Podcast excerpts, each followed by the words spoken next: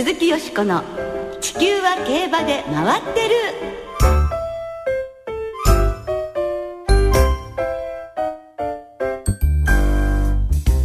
皆様こんばんは鈴木よしこです。お元気でいらっしゃいますか？地球は競馬で回ってる。この番組では週末の重賞レースの展望や競馬界のさまざまな情報をたっぷりお届けしてまいります。今夜もよろしくお付き合いください。そして今日ご一緒していただくのは木和田敦アナウンサーです。はいどうもこんばんは。よろしくお願いいたします。よろしくお願いいたします、はい、さあ昨日なんですけれども、はい、大変残念なニュースが飛び込んできました。成田ブライアンなど数多くの名馬を送り出してきた守護馬、ブライアンズタイムが放牧中の事故のため28歳で死亡してしまいました。そうですね。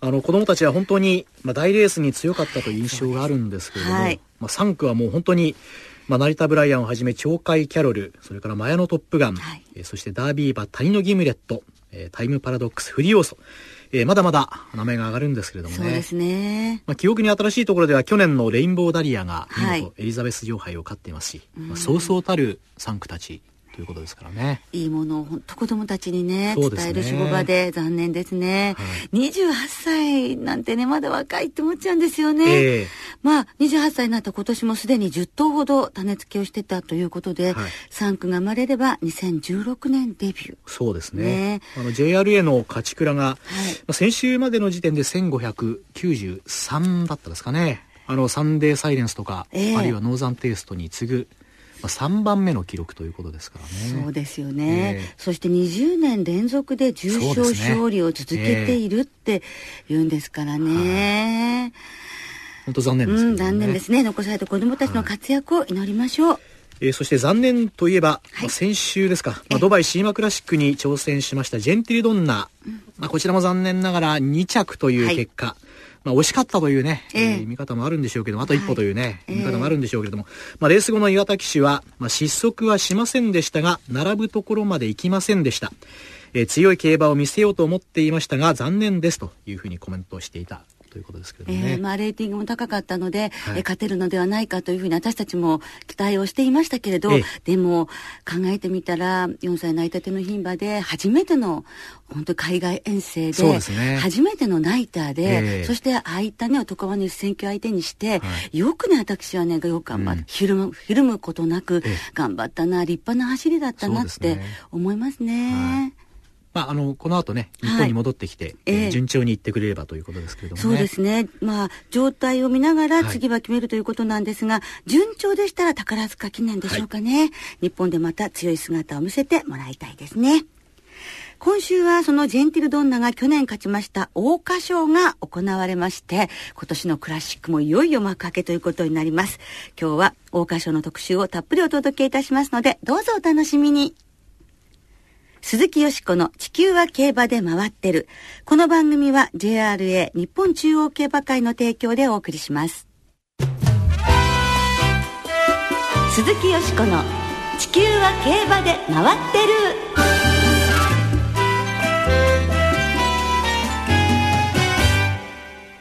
黒船サプライズ夢の舞台へ。上村清牧場インタビューということで、はい、今週は桜花賞トライアル、チューリップ賞の覇者、はい、黒船サプライズの生産牧場、上村清牧場にお電話をつなぎまして、はい、目前に迫った桜花賞への思い、黒船サプライズの幼少期の話などなど、インタビューさせていただきます。はい。えー、この黒船サプライズを生産しました上村清牧場、北海道新日高町三石美濃和という場所にあります。まあ、三石と言いますとですね、ニーカップと静内と浦川の間ですね、うん、田中和治騎手のふるさと。そうですね。確かそうでしたよね。はいえその上村清牧場なんですが、昭和45年、はい、上村清さんの父、一太郎さんが、えー、軽種馬牧場として創業しました。はい、えー、これまでの生産馬には札幌2歳ステークスを勝ったオリエンタルロック、また函館スプリントステークス勝ち馬グランプリエンゼルがいます。現在繁殖牝馬は9頭ということですけれどもね。まあ、ご家族で牧場を営まれているということです。はい。奥様と二人で営まれてるということです。社大グループだけで1400頭を超す繁殖牝馬がいますからね、うん、そんな中少ない生産馬が桜花賞の有力馬になるまで成長したんですから、うん、考えもひとしおではないでしょうかね、ね、お電話でお話をお伺いいたしました、はい、あのご家族で牧場なさってると伺いましたがはいそうです。二人で、家族、夫婦二人でやってます。奥様と二人で？そうです。そうですか。それは本当にお忙しいですね。ああ、忙しいです。ねえ。でもそういうお二人でなさってる中で、こういう黒船サプライズという本命に押される桜花賞で馬が誕生したというのはいかがですか？いや、大変嬉しく思ってます。本当に。もう、ありがたいです。本当にね。ねあの、そもそもこのお母さんのアイアンブリッジももちろん上村さんのところにいた。そうです。あのー、昔から付き合いのある馬主さんから初めはあの小分けで来たんですけど、ええ、馬主さんからいただいて、ええ。それからずっとうちの方に置いております。そしてあの黒船を種付けしようと思ったのはどうしてなんですか？あのちょうどたまたまカレンちゃんが走ってる時だったもんで、えー、えー、それでうちのやつもトニあれもトニービーに黒船だったもんで、えー、一回つけてみたいなと思いまして黒船をつけたんですよ。なるほど。はい。はあ、それで、えー、このように、えー、活躍ということになったわけですね。あ、そうです。あじゃあもう黒船というのはピンときたのよかったですね。ええー、おかげさんでありがとうございます。それで、あの、生まれた時はどうだったんでしょうか？生まれた時は、やっぱり、ちょっと、トニービンでおか母親は、あの、ちょっと薄手な馬だもんで、少し骨量のあるような馬はできないかなと思っていろいろ考えてやったきゃその思い通りにできたもんで喜んでいます。なるほど。本当にもう黒船のいいところが出てる、ね、と、えー、いうことなんですね。えー、でも怪我とか病気などはどうでしたか？全然病気とか怪我とか全然なくて、順調に、えー、あの育成されてました。そうですか。じゃあもう本当にこう自信を持ってそうですね。でもこんなに走るとは思わなかった。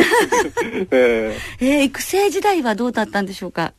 いや、育成時代もうちに、うん、9月かな？1歳の9月までいたんですけど、えー、全然手のかからない、うん、丈夫な馬でした。ああ、そうですか。えーそして、まあ、田所厩舎に、あの、入厩いたしましてからは、どんなふうに伺ってましたか？いや、あのー、走るぞっていう話は聞いたんですよ。ええ、育成上の方も、あの馬は走りそうだぞって言われたもんで、ええ、あまあ期待はしてたんですけど、こんなに走るとは自分でもね、想像がつかなかったもんでね。そうですか。ありがたい話です、本当に。ええ、デビュー2戦目で勝ち上がりますけれども、ええ、まず初勝利の時はどんな気持ちでした？いやー、嬉しかったですね。えー、まずか勝つことが一番大事なもんでね、馬野さんにも恩返しできるなと思いましてね。えええー、林道賞、そして、えー、阪神ジュベナリスフィリーズと行きますけれど、その G1 で2着というのはどうだったでしょうか？いや出るだけでもいいかったんですけど、まさかと思って、でもあそこまで行ったら、かん頑張って勝ってほしかったなと思ってます。ああ、えー、そうですね。調子はいいと聞いてたんですけど、まさかと思いましてね。はい。ええー、ああ。そして年明けてからチューリップ賞です。ええー、これはまたね、竹豊騎手を背に、そうですね。逃げ切りでしたが、いかがでしたか？まあ、どういう戦法するのかなって言ったら、まあ、きっと先行行って、そのままうまく押し切れればいいなって思う通りの競馬できたのでね、よかったなと思ってます。しかも着差が3馬身半ですものね。ええー、そうですね。ええー、でもちょっと体重が重たかったもんで、えちょっと、あら、心配してたんですけどね。ああ。だから先生は、まあ、成長分だから大丈夫だという話だったもんでね。はい。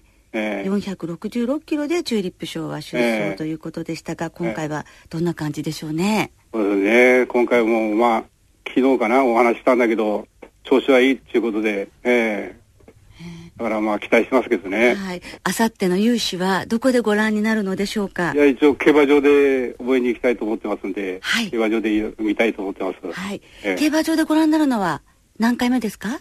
いや、初めてです。初めていらっしゃいます。えー、ああ、じゃあね、もうぜひ、もう本当に、えー、この声が枯れるほど、声が枯れるほど応援。えー、応援できるか見れるかちょっと、ね、心配で なんかドキドキしちゃってね。そうですよね。えー、多分一番人気に。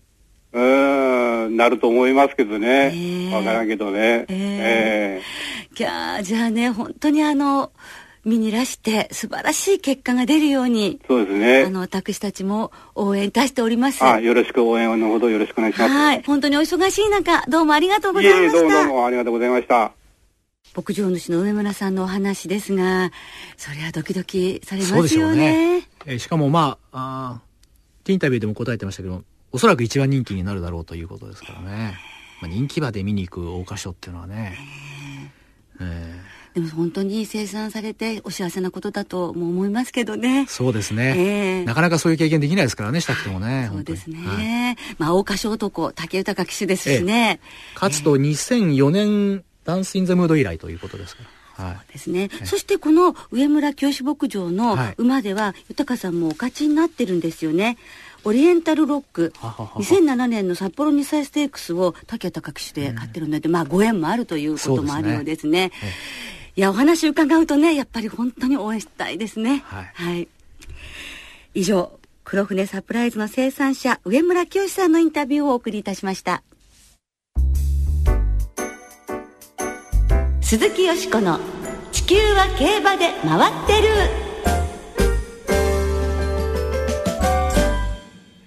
さてここからはあさって阪神競馬場で行われる3歳牝馬クラシックの1冠目桜花賞のお話で盛り上がっていくことにいたしましょう。はい、えー、今年で73回目を迎えます桜花賞なんですけれどもね、まあ、勝ち馬を見ますとさすがに名品ばかり、えー。えー、ここ数年だけでもダイワスカーレットブエナビスタ、はい、えー、そしてジェンティルドンナと、まあ、ボバのトップクラスを任した名品たちが名を連ねています。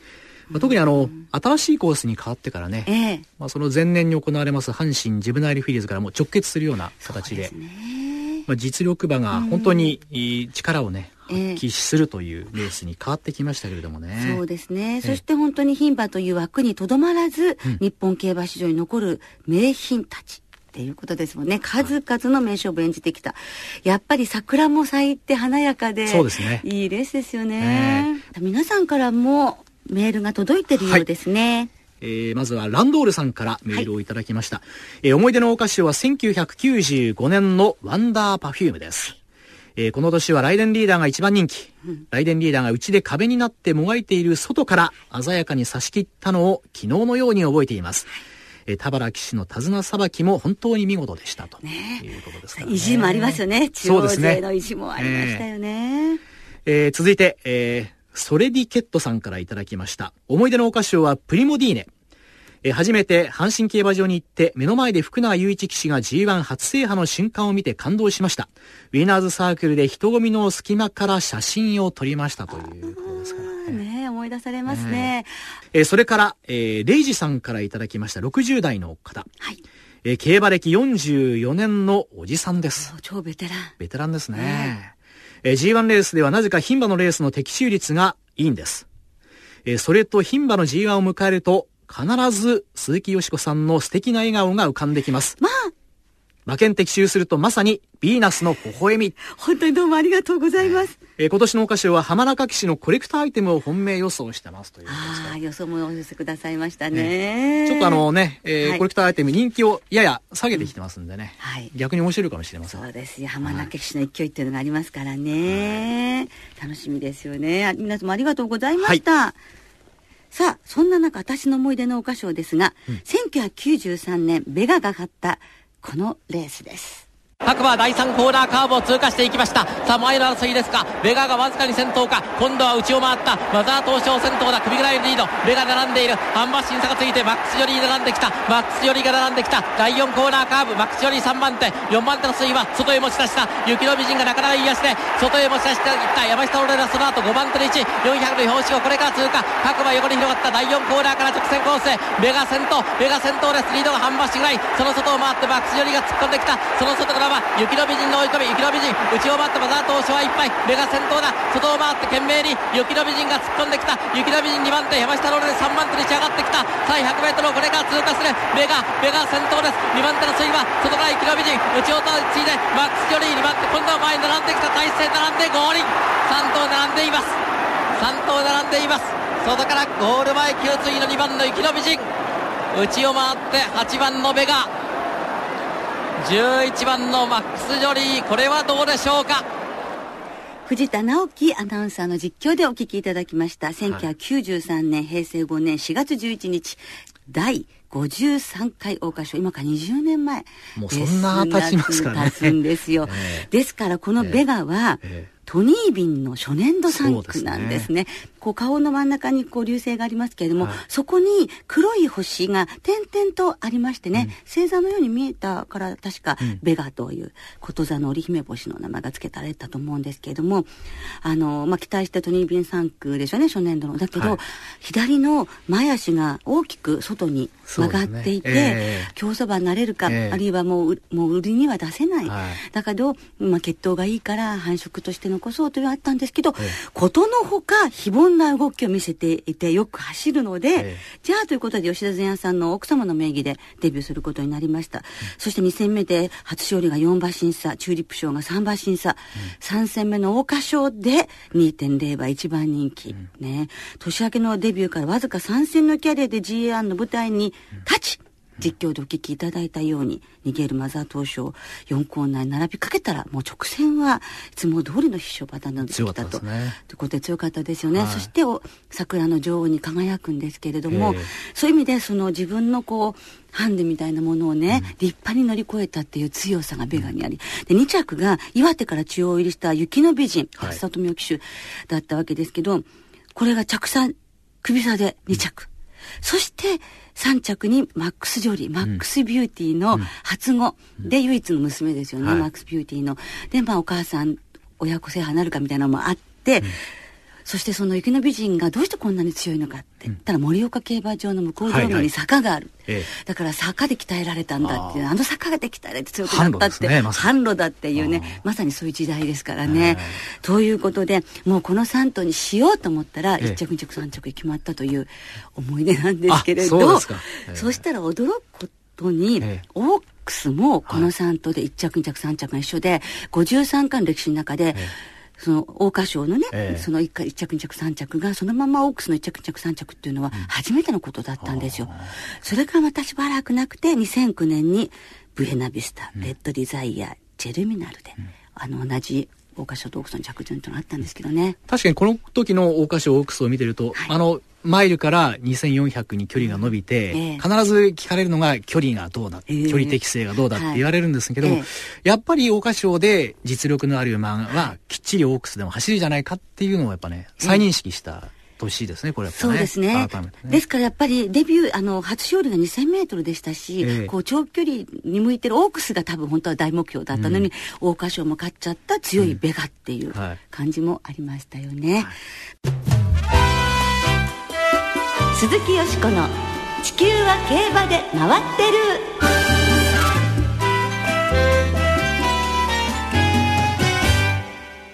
ここからはあさって日曜日に行われる第73回桜花賞を展望していきますが、その前に先週の大阪杯を振り返ることにいたしましょう。はい、オルフェーブル、良かったですね。強かったですね。まあ何しろ去年の阪神大商店のこともありましたので、はい、休み明け大丈夫。あらあらあらあら。しましたか？あの、池添騎手がね、はい、どのようにこう、あの、手綱さばきを見せるかっていうのはね、えー、まあ長期的に見ればおそらく凱旋門賞ですからね。えー、はい。まあ結構プレッシャーあったと思いますけどね。大変だったと思いますよ。はい、引き上げてこられた時のね、えー、ほっとしたよかったっていうのがね。ね。素直にそのままだったと思いますもんね。あの、これで無事に今年のスタートを切りましたけれども、はい、まあ、ゴールドシップ、それからジェンティルドンナとの対決が本当にね、はい、楽しみになってきましたけれどもね。だってもう大人になったなって感じしましたもんね。ま、えー、っすぐ走ってましたもんね。えー、なんかちょっといい子ちゃんになっちゃ、なりすぎちゃったっていう感じぐらい大人になった気がしましたけどね。本当ね、どこで3頭がね、対決するかっていうのもね。そうそうそう。本当そうですよね。ねまあ予想の方は、オルフェーブルから牝馬のビルシーナ1点だったので、はい、まあダメでしたけど、ビルシーナ6着。うん、残念でしたけど、まあ本当に第選挙の男馬と当たるのも初めてでしたからね。うん、なんかやっぱり、まあなんで今日はこんな、なんでこういうお兄さんとおじさんばっかいるのよって いう気持ちがちょっとあったかもしれません。そうですね。ちょっとあったかもしれないですけどね。今度は大丈夫。はい、では、桜花賞の展望に参りましょう。はい、えー、桜花賞は3歳牝馬によります芝の1600メートルの G1 レース。えー、今日インタビューをお届けしました黒船サプライズ。えー、阪神ジブナイルフィリーズの勝ち馬、ローブティサージなど18頭によって争われます。はい大混戦ですよね。そうですね。今年はね。うん。それからお天気も心配なんですが、そうなんですどうでしょうか？あの、5日金曜日の正午現在の阪神の天候は、えー、晴れ、芝涼、ダート、涼なんですけれども、まあ、阪神は土日とも雨が降るかもしれないという予報が出てますんで、えー、まあ、関東地区もそうですけれどもね、えー、ちょっと今週末は大荒れの天気になりそうですからね。じゃあ、桜吹雪の中の、っていうお箇所。でもね、気の毒なんですよね、3歳のね、牝馬にね、雨って晴れ舞台なのに、まあ、G1 レースはどのレースもねあの、はい、道割れと気の毒だなと思いますけれども、ね、特にこの3歳のね、はい、しかもね豪華賞ですから、えーはい、華やかな雰囲気の中。うん。だからちょっとね、えー、道割れは残ってしまっても天気だけはなんとか晴れてほしいなとも思いますけれども、こうなると道割れ得意な馬っていうふうになっていくんですかね。それなくても大混戦なのにますます分からなくなっちゃうというところがありますよね、うん、で黒船サプライズが多分一番人気に押されそうですけれども、データで言うと、はい、あれですよ、過去10年はですね、うん、単勝が4.9倍以内だったらば、うん7勝して2着が4回ということで、でね、副勝率は75%もあるということなので、私は先ほどお話も伺いましたので、うん、クロちゃんに、やはり、クロちゃんにしたいと思いますね。黒船サプライズにしたいと思います。あの、やはり、チューリップ賞も見事でしたけれども、阪神ジュベナイルフィリーズ57秒8というハイペースの中で、先行した馬たちが残らない中で、よく粘ったと、うん、あそこがやっぱり強さではないかというふうにね、思います。で、さらに状態がいいということですですし、えー、えー、黒船3区から足毛の桜花賞馬誕生というシーンをね、見てみたいなというふうに思います。ジョッキーも武豊騎手ですしね、はい。そうですね。はい、そして、例えばロサードとシアキボの血があるね、血を引くクラウンロゼですとか、うん、当選するディープインパクトのね、妹とかも、もう本当に広げていったらきりがありませんが、えー、絞りました。13番黒船サプライズから対抗は弟の竹幸四郎騎手が乗られます。18番の名将マンボ、はい、まあ、G2 勝ってるっても強いですよ練習中ですしね、えー、そして、えー、14番のレッドオーバル。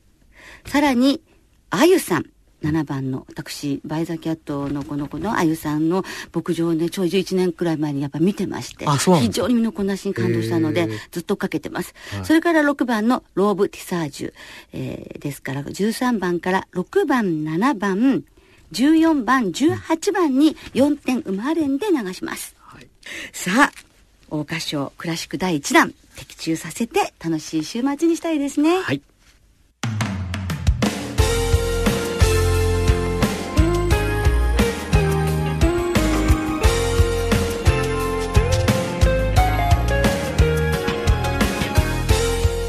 週もそろそろお別れの時間となってしまいました。はい、えー、今週末は中山阪神そして、えー、開幕を迎えます福島の3つの競馬場での開催です。